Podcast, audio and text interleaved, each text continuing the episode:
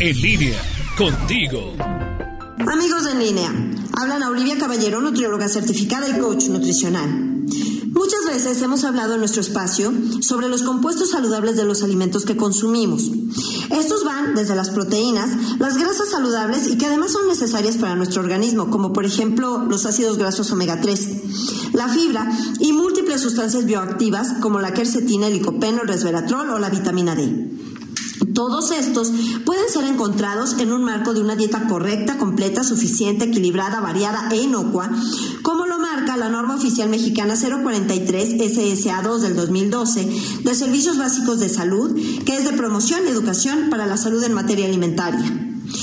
Sin embargo, en la dinámica de hace dos semanas, donde yo les pedía propuestas de temas, mi querido amigo Gabriel, el gaucho, excelente músico, me pidió que hablara sobre sustancias que vienen en los alimentos procesados y de las cuales nos tenemos que cuidar. Así es que tocaremos varias sustancias que ustedes pueden encontrar al leer los ingredientes de los empaques o envases. Como primer ejemplo, tenemos al aceite de palma, que la OMS ha asociado con la aparición de enfermedades respiratorias y el incremento de colesterol sanguíneo.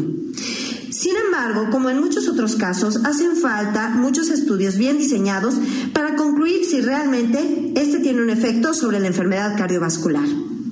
Siguiendo sobre esta línea, el siguiente ejemplo son las grasas trans.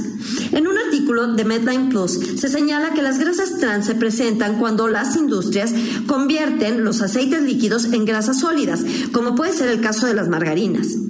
Las grasas trans incrementan el riesgo cardiovascular dado que aumentan el colesterol total, aumentan el colesterol malo y disminuyen el HDL colesterol, es decir, el colesterol bueno ingrediente que no podemos dejar pasar es la sal. La sal en exceso va a elevar la presión arterial, retener líquidos y va a favorecer la aparición de osteoporosis y de piedras en los riñones. El azúcar tampoco se queda atrás. Un consumo elevado lleva a obesidad, caries, gastritis, triglicéridos altos e incluso cáncer. Sustancias que también generan efectos adversos en nuestra salud.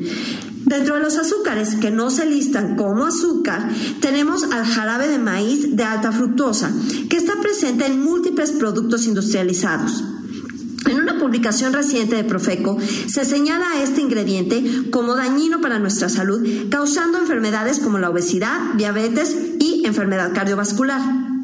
Algunos otros compuestos menos conocidos también pueden causar efectos adversos. Por ejemplo, la carragenina, que es un aditivo alimentario y que puede causar inflamación crónica intestinal.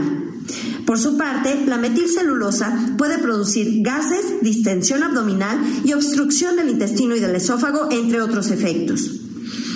Más adecuado es apegarse a las dietas tradicionales, a las preparaciones de casa, que llevan generalmente alimentos frescos y locales. Con un nutriólogo para que este profesional les oriente sobre una alimentación saludable que favorezca que estén perfectamente bien dentro de lo posible y que se reduzca la ingesta de sustancias que pueden tener efectos nocivos en su salud. Soy Ana Olivia Caballero, nutrióloga certificada y coach nutricional y me encuentran en Facebook como Ana Oli-bajo en línea y en WhatsApp en el 477 314 7454.